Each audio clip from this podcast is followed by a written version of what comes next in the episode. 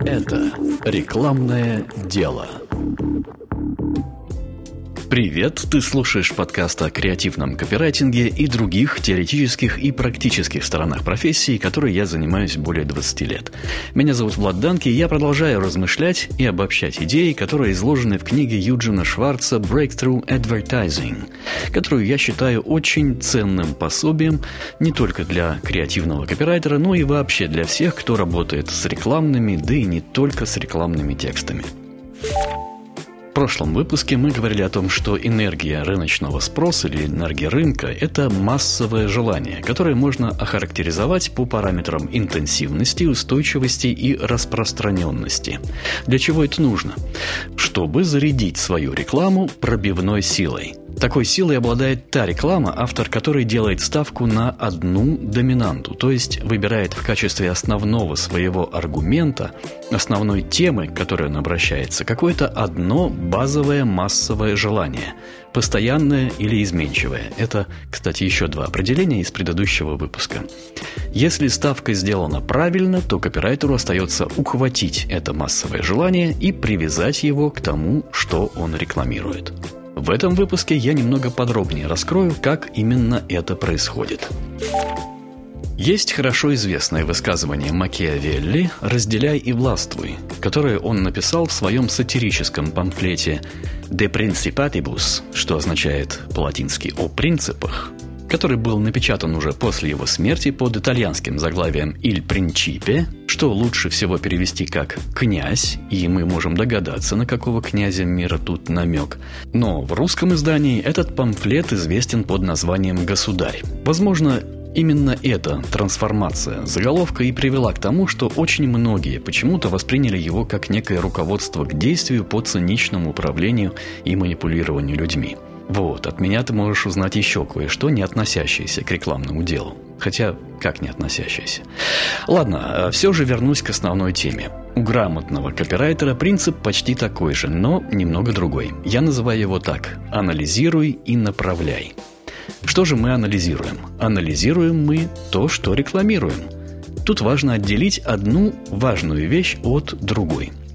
Я называю их так – тело продукта и его функция – Сейчас объясню. У любого бизнес-продукта, будь то товар или услуга, всегда есть две составляющих. Тело продукта – это непосредственно то, что он собой представляет, из чего он состоит, ну, будь то канистра машинного масла, не знаю, китайский набор для чаепития или даже целый зубоврачебный кабинет.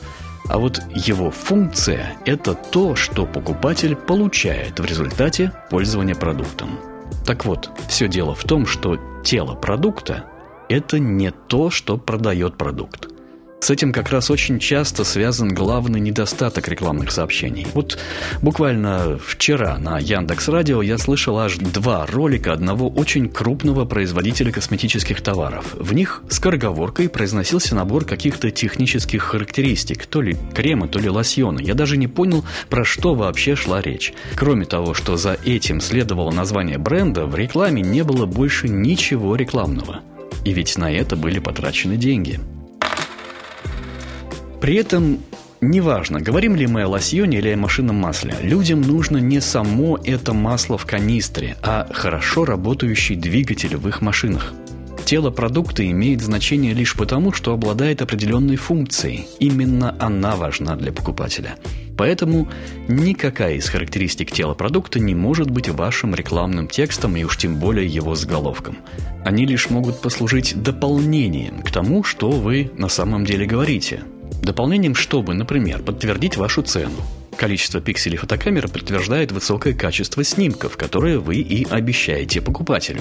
Либо подтвердить качество вашего товара. Например, несколько стадий очистки исходных ингредиентов крема для лица подкрепляет веру покупателя в его эффективность. Или же это может подтвердить долговечность и безопасность продукта. Например, замороженные овощи дольше сохраняют свои питательные свойства, а специальные материалы для детских игрушек не вызывают аллергических реакций. Или же, наконец, закрепить образное представление о вашем продукте. Сияющее лицо фотомодели так сияет потому, что в креме для лица содержатся молекулы настоящего жемчуга. Но не они главное, а сияющее лицо. Да, безусловно, определенное физическое свойство продукта может служить укреплению доверия к нему у покупателя. Кроме того, это свойство может служить основной отличительной чертой данного продукта, тем, что называется уникальным торговым предложением – кстати, Юджин Шварц не использует этот термин, но явно говорит именно об этом, так как объясняет, что отличительное физическое свойство является движущим фактором, позволяющим выделить продукт среди конкурентов или успешно вывести на рынок новый продукт. Производитель закладывает в свой продукт это отличительное свойство, но копирайтер должен понять, какую выгоду для потребителя оно в себе несет. Поэтому, каким бы уникальным ни было это свойство продукта, для грамотного копирайтера оно всегда должно быть подчинено главному, его функции. Именно она удовлетворяет массовое желание и придает ту самую пробивную силу рекламе, о которой мы говорим. Копирайтеру нужно сопоставить не технические характеристики, а результирующую функцию продукта с массовым желанием, на которое он делает свою ставку. Для того, чтобы это еще немножко разжевать, давайте возьмем автомобиль. У него есть функция, самая простая, транспортация, возможность перевести людей и пожитки с точки, из точки А в точку Б. Кроме того, у него есть функция надежности. Можно не бояться, что он сломается и придется тратиться на ремонт или что будет барахлить, глохнуть и, в общем, прочие неприятности. Кроме того, у какого-то автомобиля может быть функция экономии. Можно тратить меньше на топливо, техническое обслуживание или ремонт. Также у автомобиля может быть функция мощности, возможность обогнать всех на светофоре или разогнаться на шоссе, пусть даже это не особенно нужно, да и вообще ощущение своего превосходства на дороге. Есть еще функция престижа, произвести впечатление на других людей, подчеркнуть свой статус или стиль жизни, а также удовольствие просто сесть за руль автомобиля престижной марки.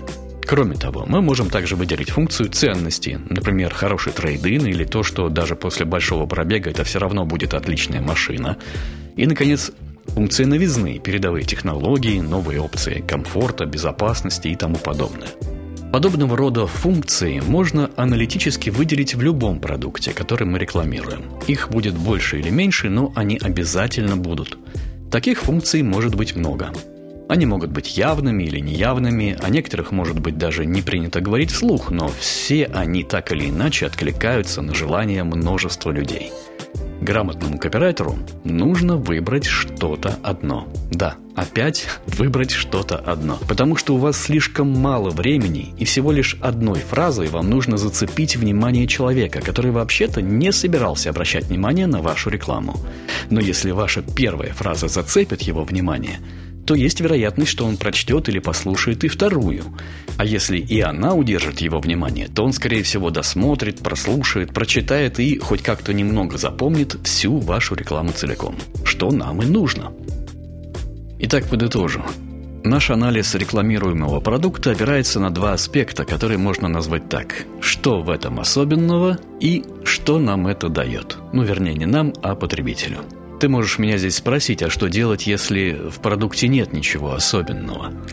Ну, я могу сказать на своем опыте, что это, в общем-то, довольно редкий случай. Даже если заказчик вам говорит сначала, что да нет, ничего особенного, все как у всех, можно задать вопрос, что прям вот действительно все как у всех. То есть вы, говорим мы заказчику, и это очень важный момент, потому что заказчик, как правило, ассоциирует себя со своим продуктом, то есть вы ничем совершенно от других не отличаетесь. Обычно после этого вопроса все-таки какие-то отличия обнаруживаются. Но даже если они вдруг не обнаруживаются, то тогда у нас два пути. Либо нафиг нужна тогда эта реклама, либо нужно это отличие найти.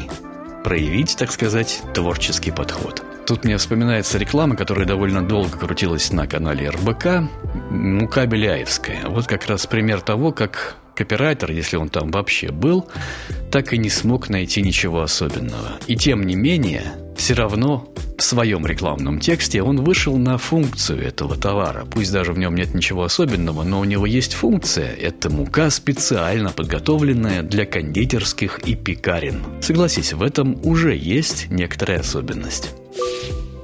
У каждого продукта есть по крайней мере несколько функций, которые подобны связке ключей, но только один из них подходит к тому замочку, который мы хотим открыть. Задача копирайтера – правильно подобрать этот ключ, вставить его в замок зажигания желания покупателя и выжать на полную газ.